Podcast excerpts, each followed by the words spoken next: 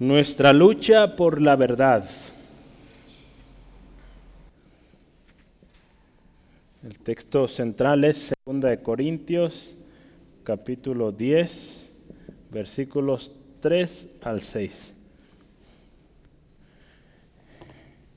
En este capítulo vamos a ir un poco lento en cuanto a, los textos que vamos a considerar porque hay, mucho contenido y, pues queremos aprovechar lo más que podamos. Entonces, eh, no sé cuánto tiempo nos lleve este capítulo y, pues prácticamente lo que resta de la carta porque hay mucho, mucho que, que escudriñar. Y pues vamos a, leerlo, dice la palabra de Dios así. Pues aunque andamos en la carne, no militamos según la carne, porque las armas de nuestra milicia no son carnales, sino poderosos en Dios para la destrucción de fortalezas, derribando argumentos y toda altivez que se levante en contra o contra el conocimiento de Dios, y llevando cautivo todo pensamiento a la obediencia de Cristo, y estando prontos para castigar toda desobediencia cuando vuestra obediencia sea perfecta. Bueno, pues vamos orando. Dios, gracias. Gracias Dios porque nos concedes una vez más estar eh, de vuelta acá en Guadalajara y poder tener nuestro estudio bíblico como cada semana. Honramos, Señor, la bendición, la preciosa eh, o el precioso regalo que nos concediste la semana pasada en el campamento. Señor, ahora que volvemos al estudio, Dios pido tu gracia, tu favor en cada uno de nosotros. Pedimos, Señor, de tu Espíritu Santo, nos hable esta tarde conforme a la necesidad, conforme al corazón, Señor. Queremos conocerte más, Señor Jesús. Queremos ser mejores siervos, mejores hombres, mujeres que honran y glorifican tu nombre, Señor. Te damos gracias en tu nombre, Jesús, todo lo que hacemos. Amén. Gloria a Dios. En, hace 15 días hablamos sobre el inicio de una defensa, ¿verdad? Hablamos de cómo Pablo está experimentando oposición en su ministerio y cómo eh, él emite o dicta una, o inicia más bien una especie de defensa. Y es algo interesante que él no acude a medios humanos, ¿verdad? ¿Se acuerda cómo, cómo empieza ahí? Pablo dice, os ruego por la mansedumbre y ternura de Cristo. No apela a, medios propios, a yo soy el apóstol, yo soy el jefe aquí, no. Él dice, por la mansedumbre y la ternura de Cristo, aclama esas bondades del Señor Jesucristo que están presentes para nuestro bien. Entonces, y al final de ese estudio hablábamos o terminábamos hablando de esta parte de no militamos según la carne. Pablo en estos primeros versículos hace un, ruego, ¿verdad? Lo veíamos, un ruego para que haya un cambio. Eh, y ese cambio era pues necesario en la iglesia de Corintios para que, de los Corintios, para que siguieran pues ahora sí proclamando el Evangelio de manera pura, de manera limpia. Había problemas y Pablo le dice, hermanos, les ruego cambien de mente, cambien de actitud, porque de lo contrario dice ahí voy a ser severo. Entonces, eh, muchas veces se tiene que recurrir a esto porque es necesario, ¿verdad? y particularmente con lo que hoy vamos a ver en nuestra lucha por la verdad. Nuestra, vamos a ver hoy a través del estudio, que no militamos según la carne, será nuestra eh, introducción, que indica que no luchamos con medios humanos, con medios carnales. Verán que nuestro cuerpo, Nuestros, nuestra piel, nuestros músculos, nuestros huesos están sujetos a, debilidades, eh, sus propias necesidades físicas propias de la carne, no significa que nuestra lucha se ejerza con esos medios, ¿verdad? Sino porque sino con medios espirituales. Hoy vamos a ver un poco más al respecto. No militamos según los términos o los medios humanos. Entonces, estamos en el mundo, acuérdese. Jesús en una ocasión ahí en Juan 17 Están en el mundo, pero no son de este mundo. Juan 17, 16. Entonces, recordando un poco lo que dice también Efesios 6, 12, dice, porque no tenemos, dice ahí la palabra, lucha contra sangre y carne, sino, escuche esto, contra principados, contra potestades, contra gobernadores de las tinieblas de este siglo, contra huestes espirituales de maldad en las regiones celestes. Si se fija ahí, en ningún momento dice contra el primo, contra el hermano, el tío, el papá, la mamá, el hijo, no. Principados, potestades, gobernadores de las tinieblas. Es, contra eso que nosotros, usted y yo, estamos en una lucha constante. Entonces, dicho esto, usted y yo necesitamos estar bien seguros, conocer. Eh, esta lucha que vivimos día a día, estar bien afianzados en el Señor, conocer las armas que Él nos ha dado, usted lo ha visto, lo ha leído ahí en Efesios 6, también está ahí del 13 en adelante, nos habla de la armadura de Dios, ¿verdad? Entonces hay que conocerla bien, la oración, debemos conocer y hoy vamos a hablar de lo que es la esencia de esas armas, el poder de esas armas y el propósito. Entonces también tenemos que conocer la lucha. ¿De qué lucha se trata? ¿verdad? Porque a veces estamos queriendo luchar en contra del familiar, en contra de la persona, y no es así. Nuestra lucha es, acuérdese, contra todos esos principados, potestades, demonios que están ahí atormentando a esa persona y que no la dejan eh, actuar de manera acorde o que no le dan la completa libertad. Entonces necesitamos entender cuál es esa lucha. Eh, y por último también debemos conocer, lo vamos a ver al final, eh, cómo debe ser nuestra actitud, nuestra disposición hacia esa lucha constante. En una sociedad que está plagada, está plagada de filosofías y razonamientos humanos, una sociedad que cada vez decae más y más, ¿verdad? Eh, necesitamos orar y pedir, Dios, pedir a Dios misericordia. Estaba viendo el otro día en noticias en la Ciudad de México, esta gobernante que está ahí actualmente, una mujer, su apellido está ahí difícil de mencionar, pero ya abiertamente, eh, poniendo ya en las escuelas esta libertad de que pues si la niña quiere ir vestida de hombre, pues adelante, si el niño quiere ir vestido de mujer, con vestido, con falda, puede hacerlo sin problema. Ya es un protegido o está protegido por la ley, Aquí en Guadalajara, pues, o aquí en la zona también ya se empieza a ver esto. Entonces necesitamos orar mucho, hermanos, porque nuestra sociedad está plagada de esto.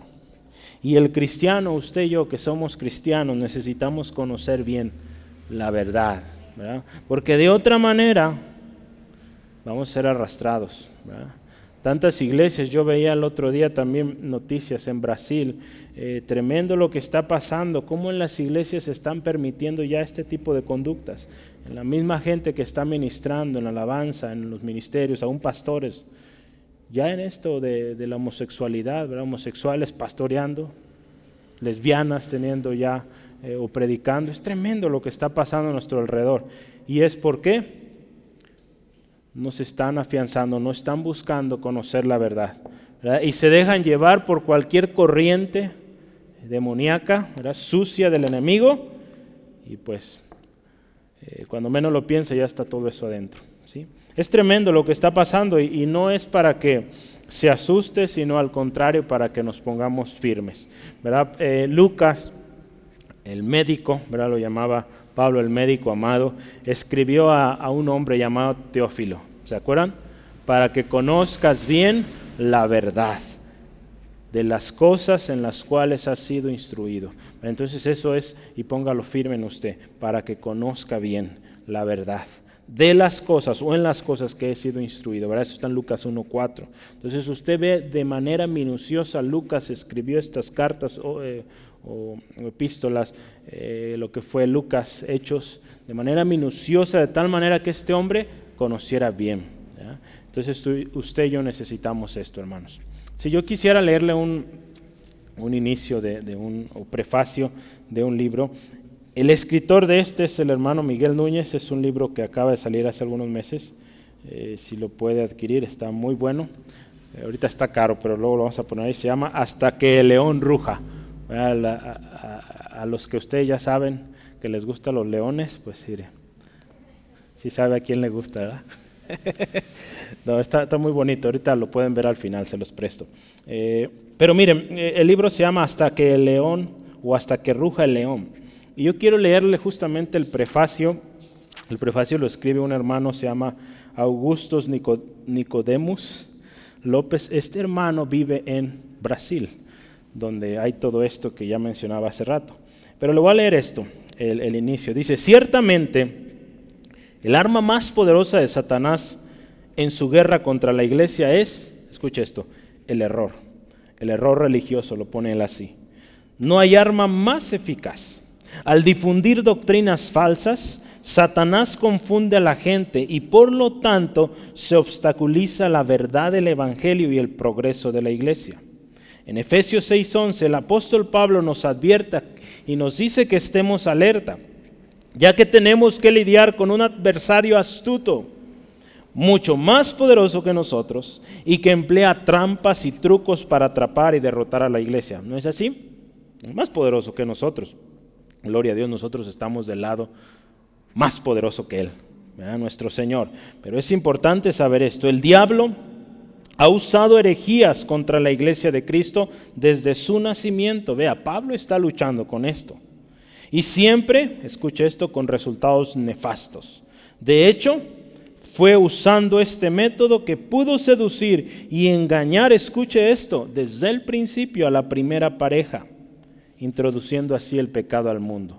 Entonces el enemigo se ha eh, aprovechado de, este, de esta estrategia y desde el principio usted vea cómo engañó a Adán, cómo engañó a Eva. Y desde ahí en adelante el diablo ha usado esta artimaña y vaya que ha sido eficaz para él. Y cuántas iglesias, cuántas familias enteras, generaciones han sido lastimadas, golpeadas de manera terrible por haber permitido el error. Entonces, como iglesia, y seremos así consistentes, necesitamos conocer bien la verdad. Por eso tanta insistencia, hermanos, no es porque yo quiera que se pongan a leer mucho. No, es importante, hermanos, que conozcamos. ¿Sí, amén? Entonces, vamos adelante. Yo quiero, a manera de introducción, leí este pasaje. El libro está tremendo, es muy buen recurso. Y damos gracias a Dios porque pues Dios confirma su propósito, su llamado. Yo quiero que empecemos a hablar de esto, las armas, las armas de nuestra milicia. Ahí en nuestro texto número uno vamos a ver las armas, las armas de nuestra milicia. Hace 15 días hablamos de esto. Pablo utilizaba muchos términos o, ejemplos, pero ah, entre ellos hay unos que resaltan. Eh, la milicia, el deporte, el campo. Eh, él habla de, de esto, en, particular aquí nos va a hablar de milicia, cuando hablamos de Efesios 6, la armadura de Dios, pues partes de una armadura, la milicia al final de cuentas, un soldado, pero él también habla del atleta, ¿se acuerda? El atleta que, que, lucha por esa... Eh, eh, corona corruptible, ¿verdad? pero nosotros por una incorruptible. Habla también del, de ese sembrador, ¿verdad? Eh, hablábamos hace algunas semanas sobre la generosidad, el que siembra. Entonces, esos son los tres, digamos, ejemplos que destacan en, las cartas de Pablo. Pero hoy vamos a hablar de milicia. Es una lucha, entonces se trata de algo eh, que estamos usted y yo luchando. Y dice ahí, nuestra lucha no es contra carne ni sangre, ¿verdad? Lo veíamos ya en Efesios. No militamos según la carne, lo dice aquí en Corintios. Y en el versículo 4 dice, porque las armas de nuestra milicia, dice, no son carnales. Entonces vamos a ver, yo le voy a decir tres cosas ahí. Su esencia, la esencia de nuestra o de nuestras armas, ¿cuál es? Esencia.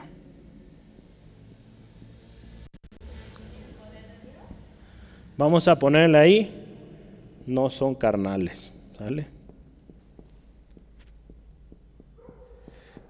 ¿Se acuerdan que yo les dije, vamos a ver su esencia, su poder y su propósito? Entonces su esencia número uno, su esencia es que no son carnales. Eh, la nueva versión internacional dice, no son de este mundo. ¿sí? Las armas que Dios nos ha dado, no es un cañón, no es un tanque de guerra, no, no son así. Vamos a ver cómo son. Eh, en un comentario dice, las armas de las cuales Pablo habla aquí son aquellas empleadas en la defensa y propagación de la verdad. Acuérdense, nuestro título dice, estamos en una lucha, nuestra lucha por la verdad. Entonces Dios nos ha dado herramientas para esa lucha, pero esas herramientas no son palos, no son escobas, no son eh, espadas, pistolas, nada de eso. Son armas poderosas en Dios, pero no carnales. Una cita más dice, en la guerra de la cual Pablo está hablando, o en la cual está comprometida y que usted y yo estamos comprometidos, nuestra confianza no debe estar en nosotros mismos, ni en la razón humana, ni en el poder del argumento o de la elocuencia, ¿verdad? Hablar bonito, ni en los recursos de la astucia o de la gestión o la administración. No se trata de eso. Hoy en día, fíjese, mucha gente basa su estrategia en conocimientos o razonamientos humanos, estrategias, eh, no sé si ha oído esto, piramidales, ¿verdad? de administración, de tanta cosa ¿verdad? Que, se, que se habla. Nuestra confianza cuando usted y yo estamos en esta lucha debe estar solamente o exclusivamente en el poder sobrenatural de Dios. ¿sí? No debe estar basado en, en una manera de hablar, en una serie de recursos, libros o materiales que podamos tener, el mejor recurso que podemos tener es la palabra de Dios. ¿verdad? Entonces, lo importante aquí es que usted y yo sepamos esto. Porque aquí radica mucho del error. ¿verdad? Alguien quiere emprender algo, quiere empezar un ministerio y se llena de herramientas humanas, razonamientos humanos. ¿verdad? Entonces, eso no va a ser eficaz. En otras palabras, las armas con las cuales luchamos ¿verdad? No son de humana procedencia. Son sobrenaturales, provienen de Dios y solo con ellas podremos vencer. ¿Sí? Las armas, escuche esto, las armas del ser humano, las armas que el ser humano nos da o que la carne nos da, están diseñadas, escuche esto, por el orgullo y la arrogancia del hombre. Si usted se fija las herramientas que el hombre provee, que son orgullo, arrogancia. ¿verdad? Si hablamos ahora en los conflictos armados a lo largo y ancho del mundo, ¿qué están haciendo con estos dichosos ejercicios militares? Exhibiendo su grandeza, orgullosos, arrogantes, ¿verdad? nadie puede contra mí, y mostrando su armamento para hacer evidente quién es el más grande. ¿verdad? Vea las armas del ser humano. Las armas del ser humano lo que tienen como objetivo es enorgullecerse, ser arrogante, mostrar su arrogancia. Así es. En una ocasión, Dios dijo a Zorobabel, no con ejército, ni con fuerza, sino con mi espíritu, ha dicho Jehová de los ejércitos. Este hombre Zorobabel iba o era de los que iban de regreso al pueblo de Israel a reconstruir el templo y dice ahí la palabra, no va a ser con ejército, ¿verdad? No va a ser con fuerza, sino con mi espíritu. ¿Sale? Esas son las armas que Dios nos ha dado, poderosas, guiados por el Espíritu. Ahí Zacarías 4:6 si está anotando. ¿Sí? Entonces, dado que usted y yo no luchamos según la carne, nuestras armas tienen que ser distintas. Es por eso que el cristiano no puede recurrir a este tipo de armas. Mejor debe recurrir a la oración, ¿verdad? A la espada del Espíritu, que es la palabra de Dios, ¿verdad? yelmo de la salvación, ¿qué más? Cinto de la verdad, coraza de justicia, calzado del Evangelio, el escudo de la fe. No vamos con medios humanos, vamos con el poder del Espíritu de Dios. Sí, entonces, su esencia, entre muchas cosas ya usted pudo haber tomado notas, no son carnales. Su poder, Vamos a anotar ahí su poder. ¿Cómo es su poder? ¿Cómo son nuestras eh, armas? Son, hablando de su poder, pues escuche esto, poderosas en Dios. Aquí hay un, un dato interesante, Hay en diferentes traducciones, algunas dicen poderosas con Dios o poderosas en Dios. Al final es o debería ser lo mismo. Entonces, al final de cuentas, si estas armas son poderosas, ¿es por qué? Porque Dios está ahí. Porque es su espíritu. No son nuestras fuerzas. Eh, la nueva versión internacional para esto dice que nuestras armas o las armas de nuestra milicia son o tienen poder divino. Eh, poder que proviene de arriba, de Dios. Esto es clave. Solo podemos o podremos vencer al enemigo si portamos unas armas, si portamos las armas que provienen de Dios. De otra manera somos y seremos vencidos. ¿sí? Cuando hemos querido luchar con argumentos, con palabras, con medios humanos, vencidos, estamos vencidos. Pero cuando luchamos con las armas que Dios nos ha dado, vamos a ganar. Créanme, hermanos. Muchos hombres, mujeres se han levantado y han querido ir a lugares llevando argumentos, llevando razonamientos y han sido humillados porque no han ido con las armas que Dios les ha dado, armas poderosas. Eh, y, una cosa importante que mencionar, ¿verdad? la ciencia, la razón no está peleada con Dios. Pero es importante que meditemos esto.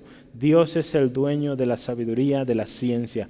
Entonces, si hemos de usar razonamientos, que sean aquellos que Dios guía. Si hemos de usar o de usar argumentos científicos, sean los que Dios nos guía. Y, podemos verlo en infinidad. Hay muchísimos hombres, mujeres, eh, científicos que son cristianos, son hombres temerosos de Dios y qué grandes avances eh, han tenido. Un hermano que ya es muy mayor en Inglaterra se llama John Lennox.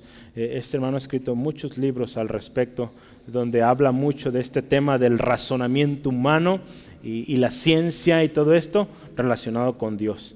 Y mediante argumentos muy interesantes, él presenta que Dios existe, que Dios es verdad. Entonces, eh, no está peleado, ¿sale? Pablo es firme en su convicción con respecto a este poder del Evangelio, ¿verdad? El poder del, del, Evangelio que él proclamaba, ¿verdad? Porque, pues ya lo decimos, eh, lo que usted y yo predicamos, lo que usted y yo enseñamos, no va con fuerza humana, va con el poder de Dios. Ahí en Romanos 1, versículo 16 dice, porque no me avergüenzo del Evangelio, escuche, porque es poder de Dios, para salvación a todo aquel que cree. Entonces fíjese, Pablo tenía firme este, yo no me avergüenzo de este Evangelio que les predico, porque es poder. El Evangelio es algo poderoso. Y cuando el Evangelio llega a un lugar, ¿verdad? lo hablamos hace ya más de, yo creo, de dos años que pasamos por aquí. Cuando el Evangelio llega a una familia, causa caos tremendo, causa cambios, ¿verdad? causa una revolución. ¿Verdad? Generaciones enteras, pueblos enteros han sido tremendamente restaurados cuando el Evangelio llegó. Eh, hemos visto por ahí un, testimonio tan lindo de pueblos ahí en Centroamérica que eran pobres y lo que le sigue. Tremendo, muy triste su situación. Las cárceles llenas de presos, de gente borracha, eh, peleoneros, tanta cosa tremenda en esos pueblos. Pero el día que llegó el Evangelio a esa ciudad, a ese pueblo más bien, todo cambió. Las cárceles pues tuvieron que dejar de usarlas porque ya no había gente que echara a la cárcel. Todos estaban en las iglesias, alabando y exaltando al Señor. Entonces fíjese, cuando el Evangelio llega, llega el poder de Dios. Es por eso, hermanos, hermanas, que oramos que el Evangelio penetre a cada rincón de esta ciudad y hasta lo último de la tierra. Gloria a Dios. El proceder del cristiano Acuérdense, nuestro caminar no es con argumentos, no es con recursos o armas humanas, es con el poder de Dios, por los medios o por medio del Espíritu Santo, seremos guiados a una lucha eficaz. ¿verdad? Hoy muchos hombres luchan. De manera, usted podría decir, se ven ordenados, ahí la llevan, pero si están luchando con medios humanos, elocuencia, estrategias de negocios, no va a funcionar, eso no va a ser eficaz, no va a ser victorioso. Pero nosotros buscamos, y yo le animo así sea, busquemos la dirección de Dios en todo lo que hagamos, para que si usted sea una estrategia tan simple, que para muchos parezca una locura, pero si es guiada por Dios, créame, va a ser eficaz. Y el objetivo de que esa persona sea salva, sea eh, un ciudadano, ciudadana del reino, se cumpla, eso será lo mejor, hermanos. No, no, busquemos eh, los medios humanos, aún porque, aunque parezcan llamativos, eh, hablando de manera de mercadotecnia, parezcan los mejores métodos, pues no, en esto no. Que el Espíritu Santo nos guíe. Primera de Corintios 2, 3 al 5. Vamos a ver ahí. Dice ahí, Primera de Corintios 2, 3 al 5. Dice así la palabra, y estuve, no es, no es Primera de Corintios, es un segundo. Oh, no, sí, sí, sí, es, perdón. Pablo está hablando como él proclamaba el Evangelio y dice, y estuve entre vosotros con debilidad y mucho temor y temblor. Eh, si habláramos y pensáramos, esta estrategia, imagínense, mucho temor, temblor, Digo, eso humanamente uno diría, pues no va a funcionar alguien que llegue así. Pero dice Pablo, y ni mi palabra ni mi predicación fueron con palabras persuasivas de humana sabiduría, sino escuche esto, con demostración del Espíritu y de poder para que vuestra fe no esté fundada en la sabiduría de los hombres, sino en el poder de Dios. ¿verdad? Hoy en día esto sucede mucho. ¿verdad? Gente que depende de la sabiduría, de la inteligencia de uno o unos pocos. Y el día que esos pocos o esa única persona se va, la gente no sabe qué hacer. Es por eso que necesitamos como iglesia juntos ¿verdad? estar preparados para todo momento nosotros poder, lo dice y lo vamos a leer en un rato, presentar defensa. No es que no está el pastor, pues usted, entrele y, predique el Evangelio, hable la verdad de Dios porque usted la conoce. Sí, amén. Cuando buscamos luchar con medios humanos, será una pérdida de tiempo, un desgaste físico y aún espiritual. Cuando queremos luchar con nuestros propios medios es cansado, hermanos, es muy cansado, desgastante. Pero cuando usted y yo estamos luchando con las armas que el Señor nos ha dado, Sí, este cuerpo se va a cansar, se tiene que cansar, ¿verdad? Pero nuestro espíritu está fortalecido en el Señor y dice la palabra, estamos gozosos y dice ahí en el gozo de nuestro Señor es nuestra fortaleza, ¿sale? Entonces, pues ese dolor de, cuerpo, de pies, pues se va a ir. Nuestro espíritu va a estar vivificado y listo para seguir proclamando ese evangelio, ¿sí? Entonces, es por eso que debemos echar mano de esas armas poderosas en Dios. ¿Sí? Y vamos adelante. ¿Cuál es el propósito? El propósito, su propósito de estas armas. Vamos a anotar aquí. A ver, ayúdeme. Su propósito al final del texto. Así es. Destrucción de fortalezas. Vamos a anotar ahí.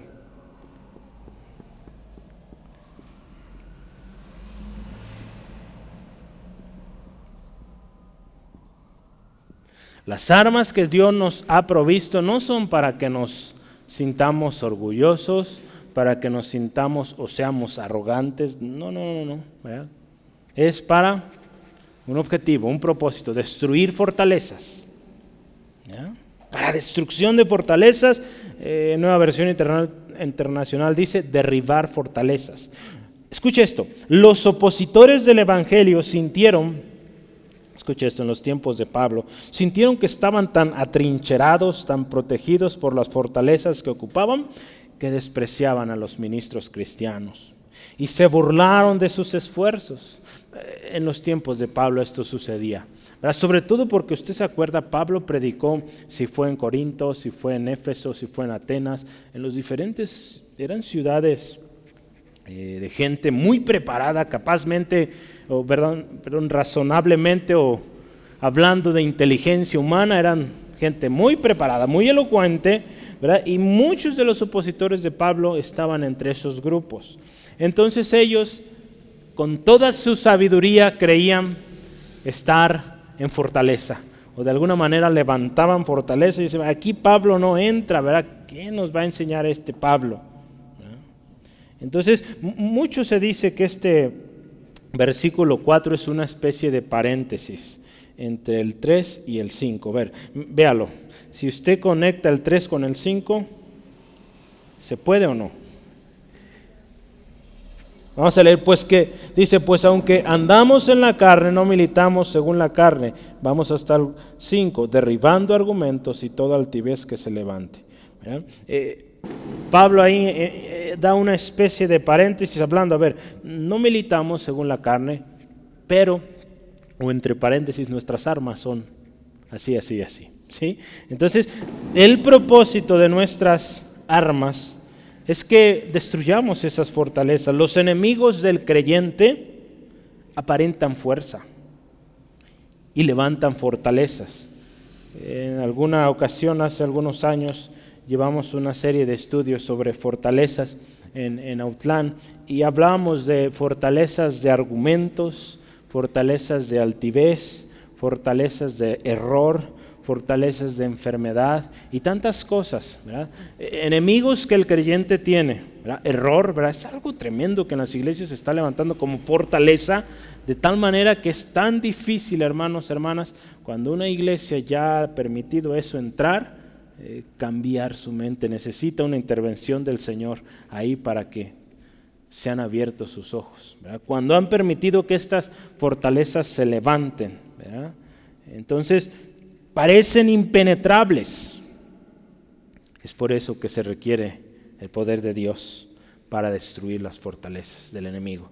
Esas fortalezas que se han levantado solo se podrán destruir con estas armas que Dios nos ha dado, que son, acuérdese, no son carnales, son poderosas en Dios para destrucción de fortalezas. Recordemos entonces que nuestra lucha no será contra las personas. Acuérdense, esto es importante. No es contra las personas nuestra lucha. Por esas personas Cristo dio su vida en la cruz del Calvario. Entonces, no es su lucha contra esa persona, es contra los principados, las potestades, esas fortalezas que se han levantado en ellos. Efesios 6:12 nos va a recordar, ya lo leímos, pero vamos una vez más, porque no tenemos lucha contra sangre y carne, sino contra principados, contra potestades, contra los gobernadores de las tinieblas de este siglo, contra huestes espirituales de maldad en las regiones celestes. Algún día podremos tener la oportunidad y vamos a llegar ahí, si el Señor Jesucristo no viene antes. Pasaremos por aquí, vamos a estudiar a detalle cada uno de esos enemigos. Pero entiendamos o entendamos esto. Las armas que Dios nos ha dado son necesarias para vencer. De otra manera, será una pérdida de tiempo, un desgaste físico, espiritual y, y quién sabe y hasta quedemos ahí en el intento, ¿verdad? Por andar queriendo ir en nuestros medios argumentos eh, humanos. Chispas. Este marcador ya no hay que usarlo. ¿Me ayudas, Adi? Vamos, eh, si está notando, el siguiente subtema es la naturaleza de nuestra lucha. Allá hablamos de las armas. Eh, si usted dice, pero ¿cuáles son las armas? Pues lee Efesios, le di Efesios 6 del 13 en adelante. Y usted ya sabe, sabe de memoria, con la ayuda y gracia de Dios, el próximo año el campamento va a ser de eso. Entonces, no se lo pierda. ¿Está listo, primo? Para el próximo. Vamos a ver, número 2, la naturaleza de nuestra lucha.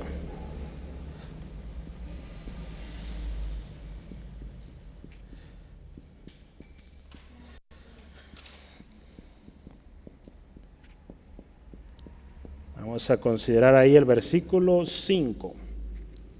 ¿Cómo es nuestra lucha? Acuérdese, la naturaleza de nuestra lucha, yo creo ya lo puede inferir, no es carnal, no es de este mundo, por lo tanto es espiritual. ¿Sí? ¿Sí o no? ¿Sí? Ok. Diga sí, ok, o algo.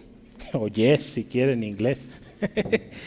Vamos adelante. Es nuestra lucha, acuérdese, es contra todo aquello que se levanta en contra del conocimiento de Dios. Es contra toda aquella, toda aquel, aquella cosa, pongámoslo así ahorita, que atenta contra la verdad de Dios. Por eso hablamos hoy de nuestra lucha por la verdad. Vamos a hablar de argumentos y altivez. Argumentos y altivez son dos cosas que digamos son de la misma familia, porque se refieren a una misma naturaleza carnal que busca su propia exaltación. La Biblia cristiana estándar lo dice así, every proud thing. ¿Qué significa eso?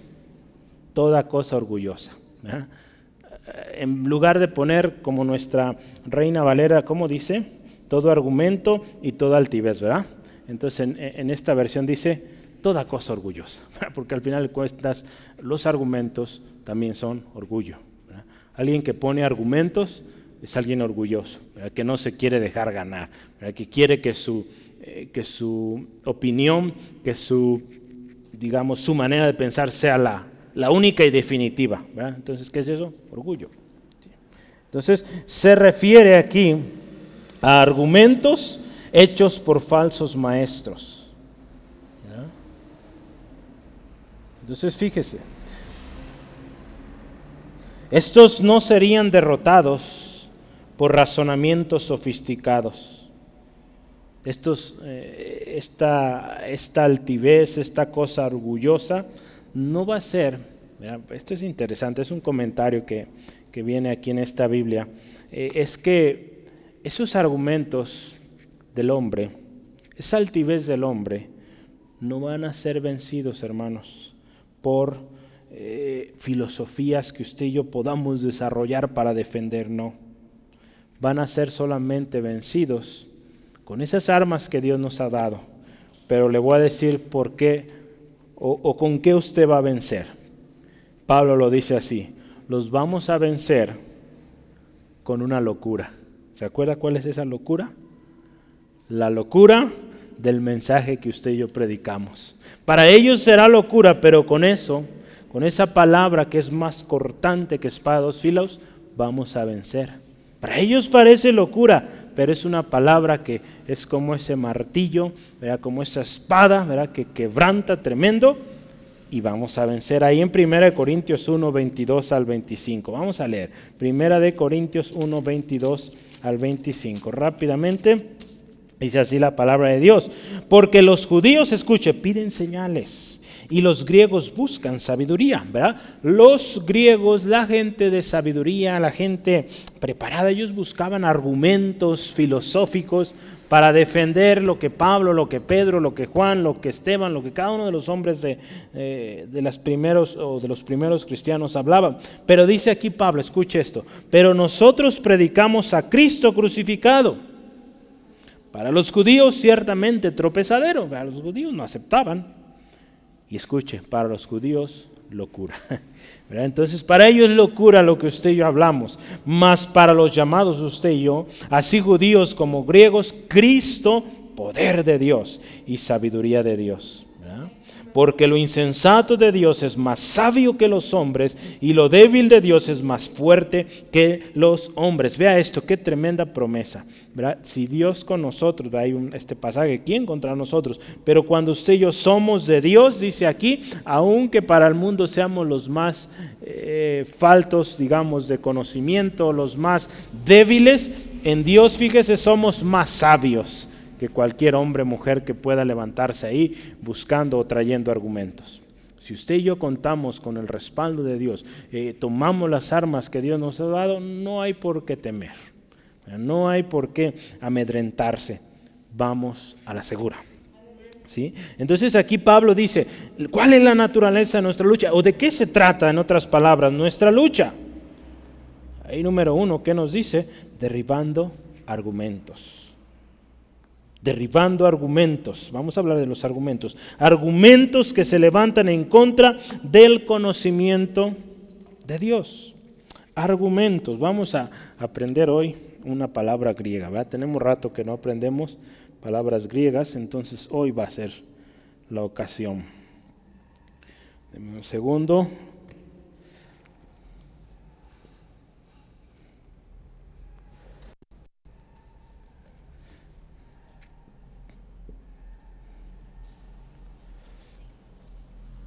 ¿Qué dice ahí?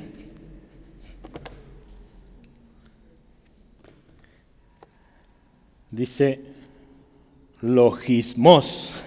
Aquí hay un acento, ¿verdad? Es lo que me gusta del, del griego, es que es muy similar su estructura.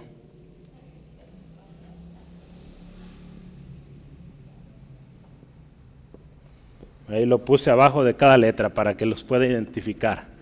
Logismos. ¿Qué significa eso?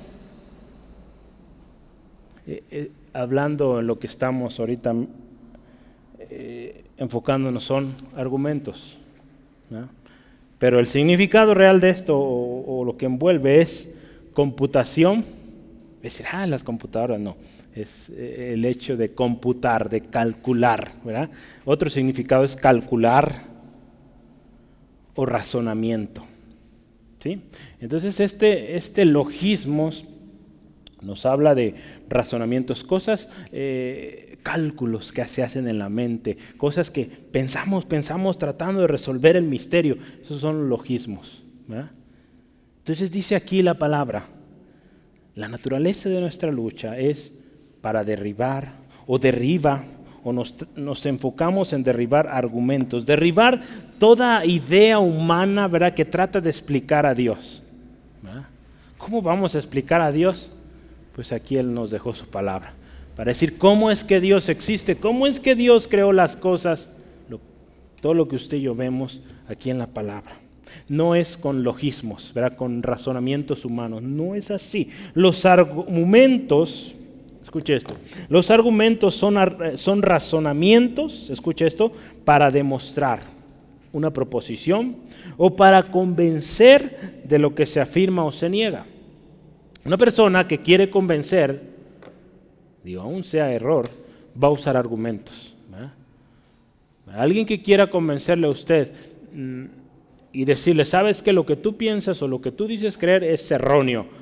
¿Cómo va a querer convencerle? Con esto, logismos, con argumentos. Va a venir a usted, ¿sabes qué? A ver, ¿cómo es que dices que Dios es real? ¿Cómo es que dices que eres salvo? A ver, y te va a hacer o te va a decir una serie de argumentos, razonamientos humanos.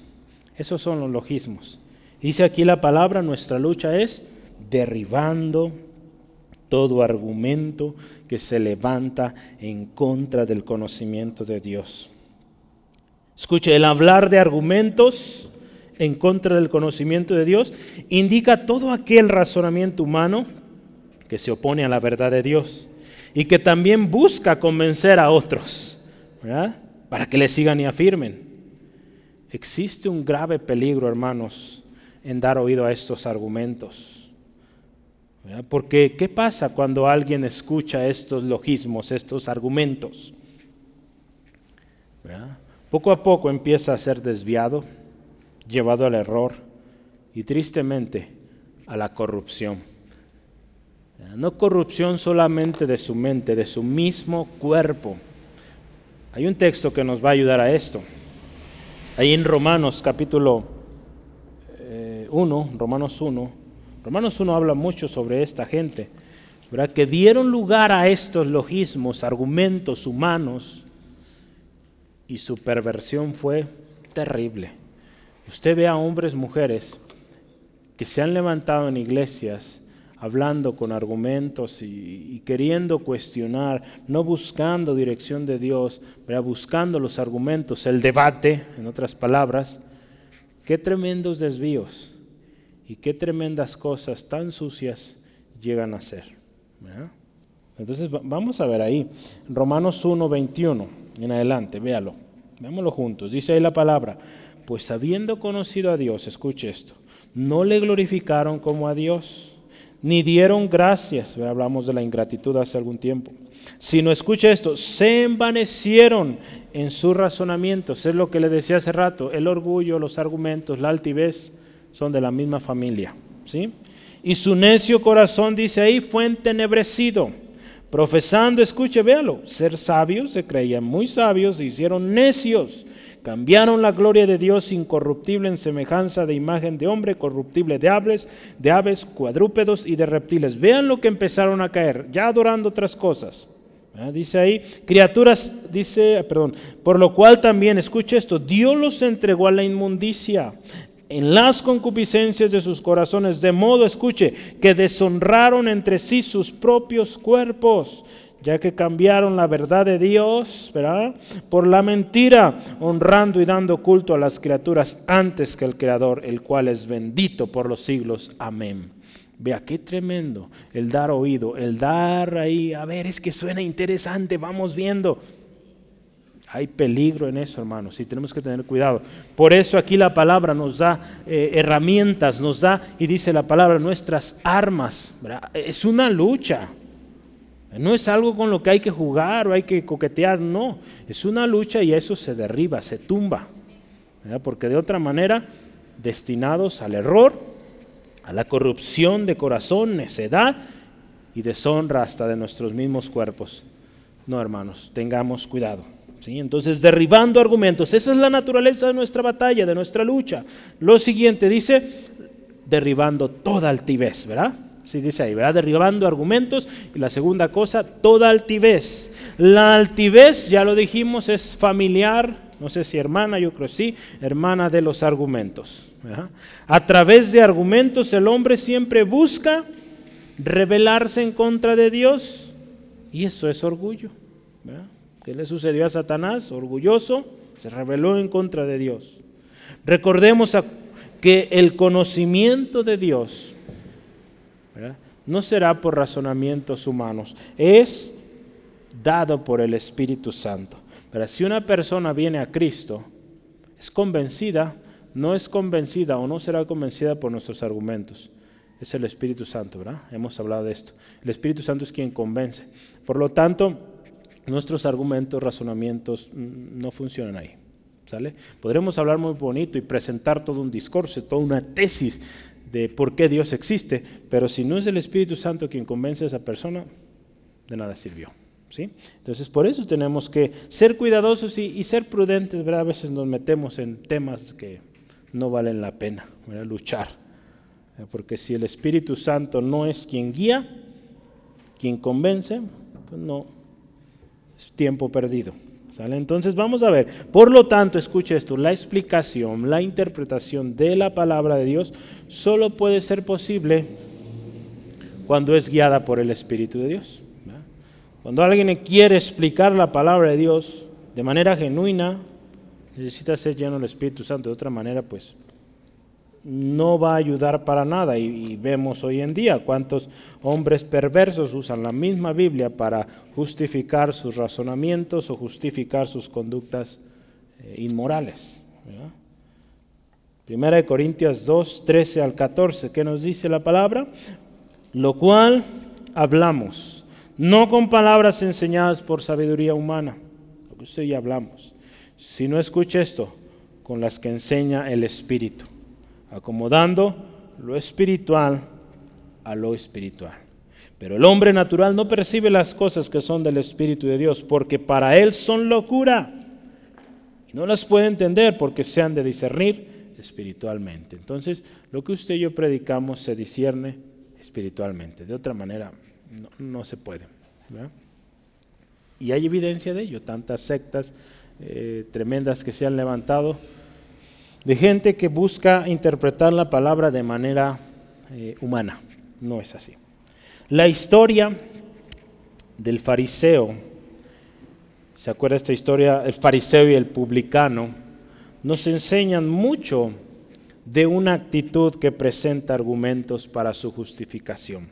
Cuando un hombre hace uso de, estas armas, podríamos decir, humanas, logismos, argumentos, altivez, orgullo, va a buscar justificarse con esos mismos argumentos. ¿Cuántos hombres y mujeres ¿verdad? están en pecado y justifican su pecado, su inmoralidad, su error con la misma palabra? Qué tremendo.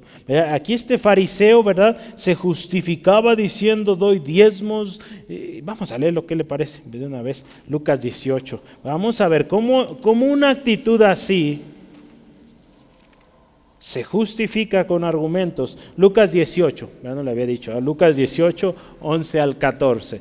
Lucas 18, 11 al 14. Dice la palabra del Señor así. El fariseo puesto en pie oraba consigo mismo de esta manera. Vea, un corazón orgulloso, altanero. Dios, te doy gracias porque no soy como los hombres o los otros hombres, ladrones, injustos, adúlteros, ni aun como este publicano. Vea, ¿cómo empieza? Tremendo. Ayuno dos veces al día, perdón, a la semana, yo aquí le añadí, perdón, a la semana, doy diezmos de todo lo que gano. Mas el publicano estando lejos, dice ahí, no quería ni aun alzar los ojos al cielo sino que se golpeaba el pecho diciendo, Dios sé propicio a mí, pecador. Os digo, Jesús termina aquí, que éste descendió a su casa justificado antes que el otro, porque cualquiera que se enaltece será humillado y el que se humilla será enaltecido. Aquí nos habla de un corazón, buscaba este fariseo justificarse o su justificación por medio de eh, cosas o medios humanos. Pero sí el ayuno bíblico, sí el dar el diezmo bíblico, pero venía con un corazón altivo, usando razonamientos, eh, religión, ¿verdad? ¿Cómo fue al final? No salió justificado, porque vino con altivez. El altivo, escucha esto, vive engañado en sus propios razonamientos y con orgullo dice, yo soy rico, me he enriquecido y de ninguna cosa tengo necesidad. Pero Dios dice, en realidad eres un desventurado, un miserable, un pobre, un ciego y un desnudo. Vea qué tremendo, ¿verdad? Aquel hombre que usa argumentos dice, yo no ocupo de nadie, no ocupo nada. Pero ¿qué le dice Dios? Eres un miserable, un ciego, no sirve, eres un desnudo, no tienes nada, desventurado. Esto está ahí en Apocalipsis 3:17. Para que oiga, ay hermano, qué duro. Pero así dice el Señor. Entonces, qué tremendo, vea, cuando damos lugar a los argumentos. Y esto no sucede de un día para otro. Es abriendo oído, escuchando, permitiendo esas corrientes, dando oportunidad a esas ideas. No, hermanos, a eso, acuérdense, es una lucha y eso se corta, se derriba, se tumba. ¿Sí? Vamos adelante. Y último, ahí dice, llevando cautivo todo pensamiento a la obediencia de Cristo. Aquí esto es clave. Llevar cautivo todo pensamiento a la obediencia de Cristo. Todo. En otras palabras, todo argumento, toda altivez humana que procede eh, del mismo ser humano tiene que ser sometido a Cristo, a su obediencia, a la verdad, a la humildad que Cristo representa. De este modo, acuérdese, el centro del ser humano se sujetará siempre a Cristo. Cuando usted y yo sometemos, llevamos cautivo todo pensamiento, el centro siempre de nuestra vida, el que es el Señor, será Cristo siempre. Cuando usted y yo reconocemos que, mis razonamientos no son suficientes, que mi manera de pensar, de formular, no me salva. Es Cristo Jesús. Y llevamos entonces cautivo todas esas ideas, ¿verdad? Que a veces somos seres humanos, ¿verdad? orgullosos por naturaleza, buscamos ser vistos, llevémoslo cautivo, llevémoslo cautivo. No es fácil, acuérdese, es una lucha, es una lucha por la verdad. ¿sí? Vamos adelante, fíjese. Debemos, voy a leer una cita aquí, debemos renunciar, escuche esto, debemos renunciar a depender de nuestro entendimiento y someternos implícitamente como hijos obedientes a la enseñanza de Cristo. El que quiere ser sabio debe convertirse en necio, en necio de este mundo. Vamos a leerlo, lo voy a leer ahí en 1 Corintios 3, 18. Primera de Corintios 3, 18. Todo esto suena ilógico para el hombre, pero el Señor, acuérdese, nuestro conocimiento, nuestra revelación, revelación viene del Espíritu de Dios. Entonces, no es de humana procedencia, por eso no lo vamos a entender con medios humanos. Escuche esto, 1 Corintios 1, 18 dice, porque, no, 3, 18 dije, ¿verdad? 3, 18. Nadie se engaña a sí mismo. Si alguno entre vosotros se cree sabio en este siglo, escuche esto, hágase ignorante para que llegue a ser sabio. ¿sí? Si leemos el 19, dice, porque la sabiduría de este mundo es insensatez para con Dios. Pues escrito está, Él prende a los sabios en la astucia de ellos. Entonces, la sabiduría de este mundo es, pues no es nada, delante de Dios, de la sabiduría de Dios. Voy a leerle otra cita más. Cuando el Evangelio fue proclamado por primera vez, se encontró en conflicto con todas las formas de religión y filosofía que entonces prevalecían. A los sabios de este mundo el Evangelio pareció locura. Era, sin embargo, la sabiduría y poder de Dios. El conflicto de aquel entonces, el conflicto de aquel entonces sigue hoy. ¿Sí? ¿Sí o no? Sigue hoy. El, el, hombre, ¿verdad?, se opone a la verdad de Dios. Los hombres de la ciencia, de, los, de la filosofía, tienen tanta confianza en sus conclusiones y están tan dispuestos a exaltarse a sí mismos o sus opiniones contra el conocimiento de Dios como siempre. Es una contienda en contra o entre Dios y el hombre, en la que por supuesto Dios es el que gana y Dios es quien prevalece. ¿Sí? Entonces la verdad de Dios va a prevalecer, aunque esta lucha continúe, hermanos. Los argumentos, la altivez sigue, el ser humano por naturaleza. Entonces sigue esa lucha. Pero si usted está del lado de Dios, del lado de la verdad de Dios, tomando las armas que Dios le ha dado, estamos del lado ganador. Es por eso, acuérdese, llevar cautivo todo pensamiento a la obediencia de Cristo, someterlo a la autoridad, señorío de Cristo Jesús y estar atentos a lo que el Espíritu Santo nos guía, a lo que el Espíritu Santo nos advierte.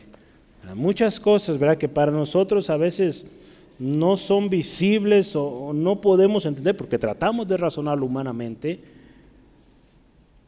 Si no tenemos cuidado, nos pueden conducir al error y ya vio lo que sigue. Corrupción, idolatría, apartados de Dios, deshonrando sus mismos cuerpos. Dice, Dios los entregó a inmundicia. Tremendo. Ahí en 1 Timoteo, vamos a ver, 4. Primera de Timoteo 4, lo que el Espíritu Santo nos dice, necesitamos estar atentos. Pero el Espíritu Santo dice claramente que en los postreros tiempos algunos apostatarán de la fe, escuchando espíritus engañadores y a doctrinas de demonios. Vea esto, no podemos evitarlo por la hipocresía escuche de mentirosos que teniendo cauterizada la conciencia prohibirán casarse y mandarán abstenerse de alimentos que Dios creó para que con acción de gracias participasen de ellos los creyentes y los que han conocido la verdad. Entonces fíjese lo que el Espíritu Santo dice. En los postreros tiempos va a haber esto, ya lo estamos viendo. ¿Qué vamos a hacer? Es una lucha. Es una lucha constante que usted y yo tenemos y que estamos librando cada día. Por lo tanto, hermanos, necesitamos conocer bien, ¿verdad? Como lo decíamos al principio. Conocer, ya vimos, las armas que Dios nos ha dado. Conocer de qué se trata esa lucha, ¿verdad? ¿De qué se trata esa lucha?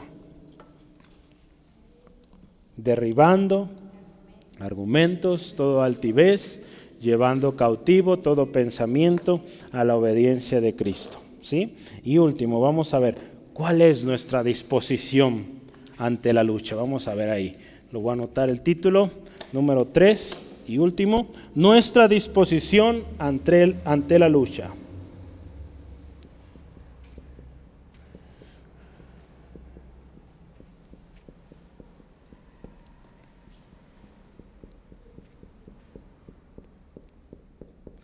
¿Cómo nos vamos a presentar ante esa lucha?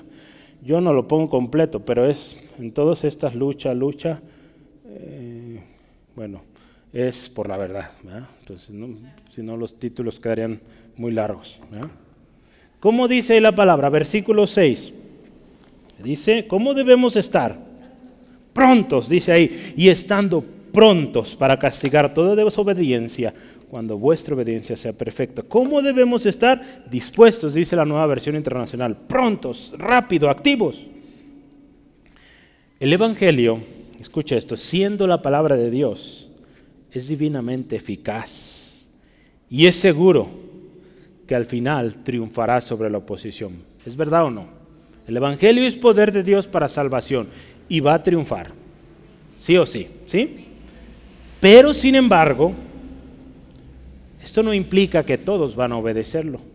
Lamentablemente, no todos van a creer. Usted ve en la historia de los hechos, dice ahí, no todos creían.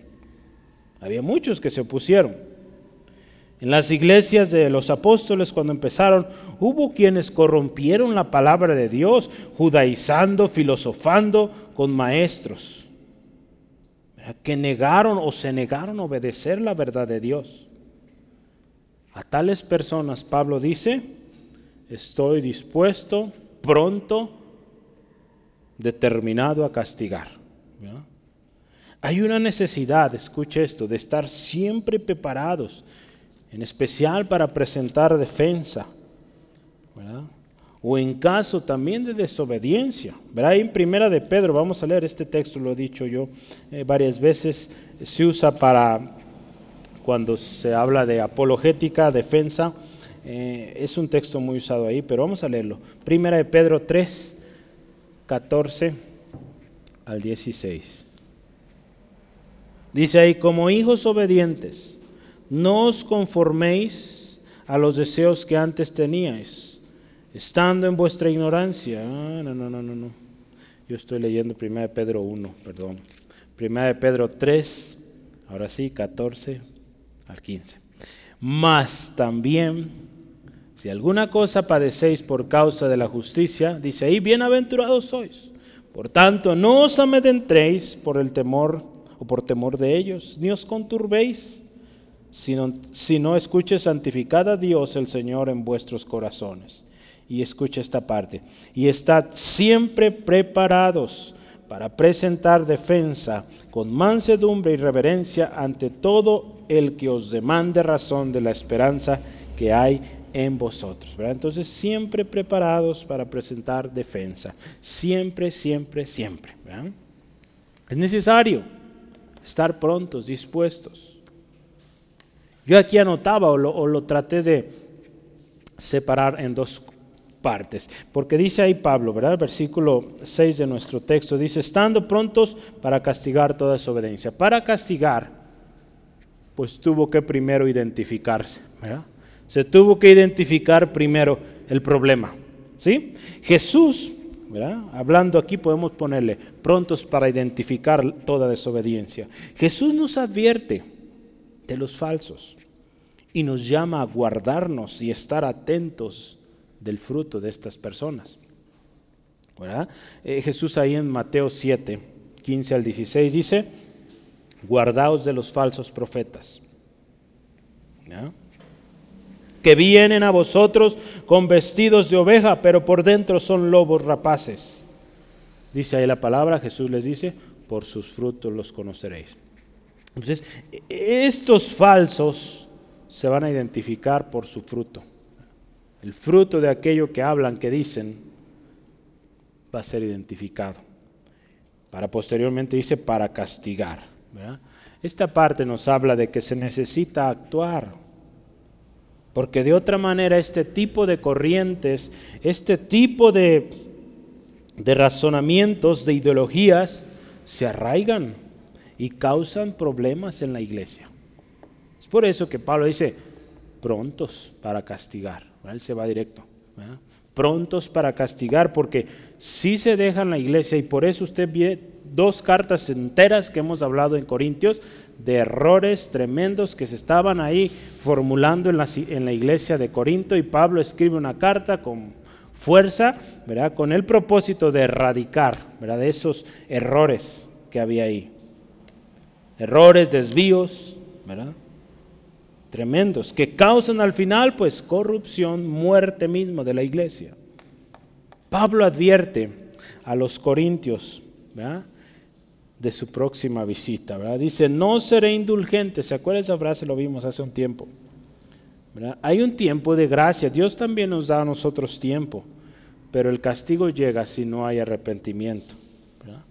En su advertencia, Pablo habla del señorío de Cristo, el cual está sometido, o al cual él estaba sometido, al cual él servía, y en el nombre del cual ejercía la disciplina. Yo quisiera que veamos este texto.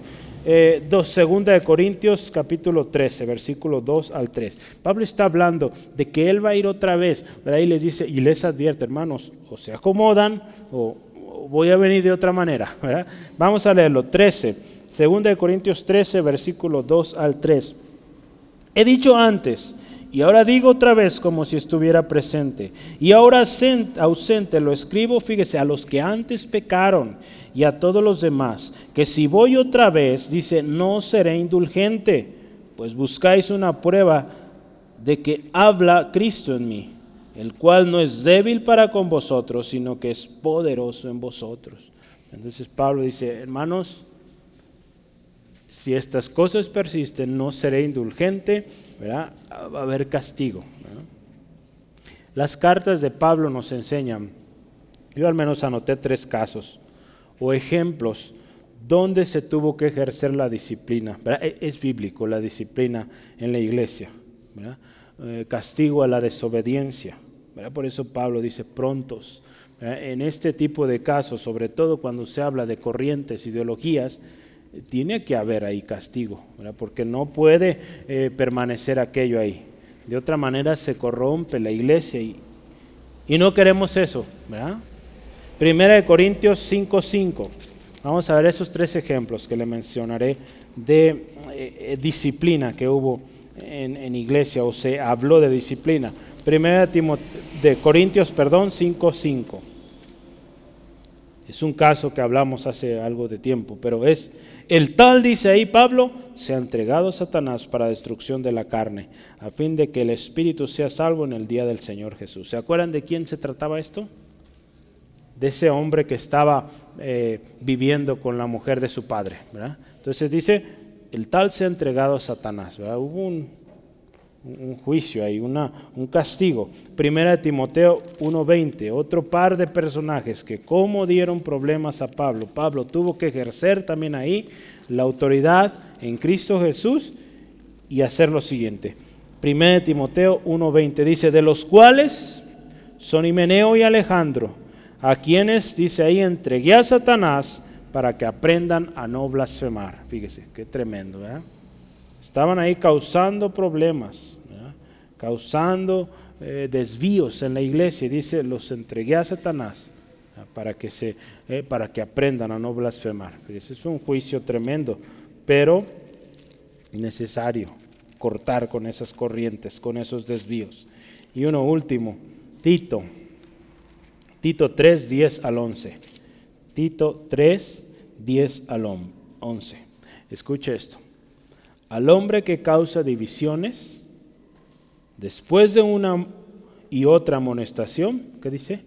Deséchalo, sabiendo que el tal se ha pervertido y peca y está condenado por su propio juicio. Fíjese, es tremendo esto.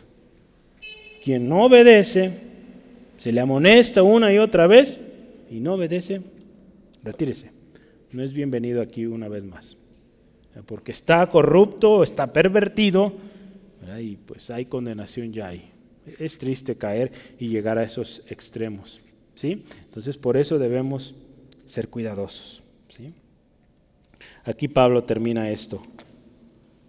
Prontos para castigar toda desobediencia, y dice ahí, cuando vuestra obediencia sea perfecta. Duró un rato para entender esto, pero voy a leerle un par de citas que nos van a ayudar. Cuando vuestra obediencia sea perfecta. ¿Qué significa esto?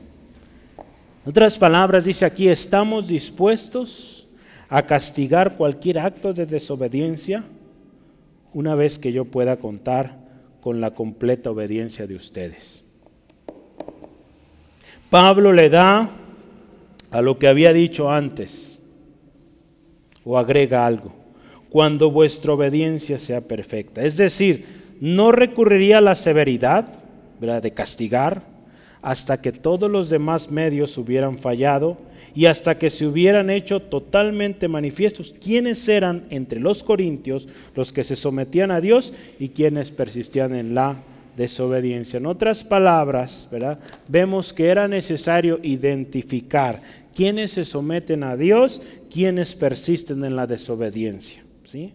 Acuérdese, las personas rebeldes dan fruto de rebeldes y se van a identificar.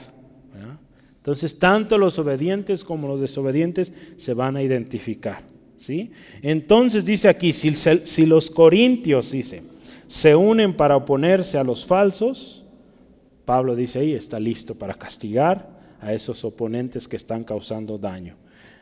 Imagínense, en tres palabras, se requiere que haya obedientes y desobedientes para ejercer el castigo sobre los desobedientes. Porque si hay un problema de error en toda la iglesia, pues, ¿qué vamos a hacer ahí? Es muy probable que el liderazgo es el que esté mal, ¿verdad? o que haya ahí un problema ya pues mayor, que ya toda la iglesia está corrupta. Por eso aquí Pablo dice, hasta que encuentre obediencia perfecta. Que encontremos, efectivamente, hay gente que está obedeciendo, que está yendo por el camino correcto y está en peligro por estos desobedientes, vamos a ejercer castigo. Cuando hay un error común, pues se resuelve también, pero pues es un error común y hay que resolverlo. Eh, si es duda, lo que sea, se resuelve. ¿sí? Y, por eso es importante, debemos estar atentos. ¿verdad? Cuando usted no entiende algo, pregunte, ¿verdad? no se quede con la duda. ¿Si vamos bien? ¿Si ha entendido hasta ahora? Si no se quede con la duda, porque necesitamos, usted un día va a enseñar a otros, ¿verdad? y si usted está con la duda, pues van a ser dos con duda, y se va a ir multiplicando eso. ¿sí? Vamos adelante. Se requiere un acuerdo en la iglesia, un mismo sentir, un mismo proceder. Yo, yo, cuando meditaba esto me acordaba de la iglesia de Berea, ¿Se acuerda? Hablamos hace algunas semanas de la iglesia ejemplar. Esta iglesia, dice la palabra, escudriñaba, ¿verdad? Diario la palabra de Dios, verificando lo que Pablo decía. E, e, es por eso que debe haber esto, ¿no? Esta diferenciación. Quienes están en la verdad y quienes no. Para poder hacer esa diferenciación y quitar aquello que no, no es correcto. Aquellas ideologías que están buscando corromper con argumentos, orgullo. ¿Sí? Y pues vamos terminando y leo la conclusión. Tenemos una lucha real. Y esta es contra todo aquello que se opone a la verdad de Dios al Evangelio de Jesucristo. Que usted y yo hemos creído y es el que proclamamos. ¿Sale? Entonces, ante eso tenemos una lucha. Pero recuerde, no es contra las personas. Tenemos, acuérdese, armas poderosas en Dios para destrucción de fortalezas. No hay enemigo que pueda resistir a las armas que Dios nos ha dado. Porque van con el respaldo, el sello de Dios. Recordemos que nuestra lucha no es contra carne ni sangre. En el contexto de la lucha por la verdad, usted y yo vamos a derribar todo argumento, toda altivez que se levante en contra del conocimiento de Dios. Usted conoce a Dios, entonces usted sabe cuando hay mentira. Usted conoce la verdad, usted podrá identificar, identificar cuando hay mentira. ¿sí? Entonces cuidemos, escuche esto, escuche esto, porque usted, ustedes los que están acá están sirviendo en ministerios. Entonces, cuidemos tanto del rebaño como de nosotros mismos, ¿sí? Que no seamos llevados por el error.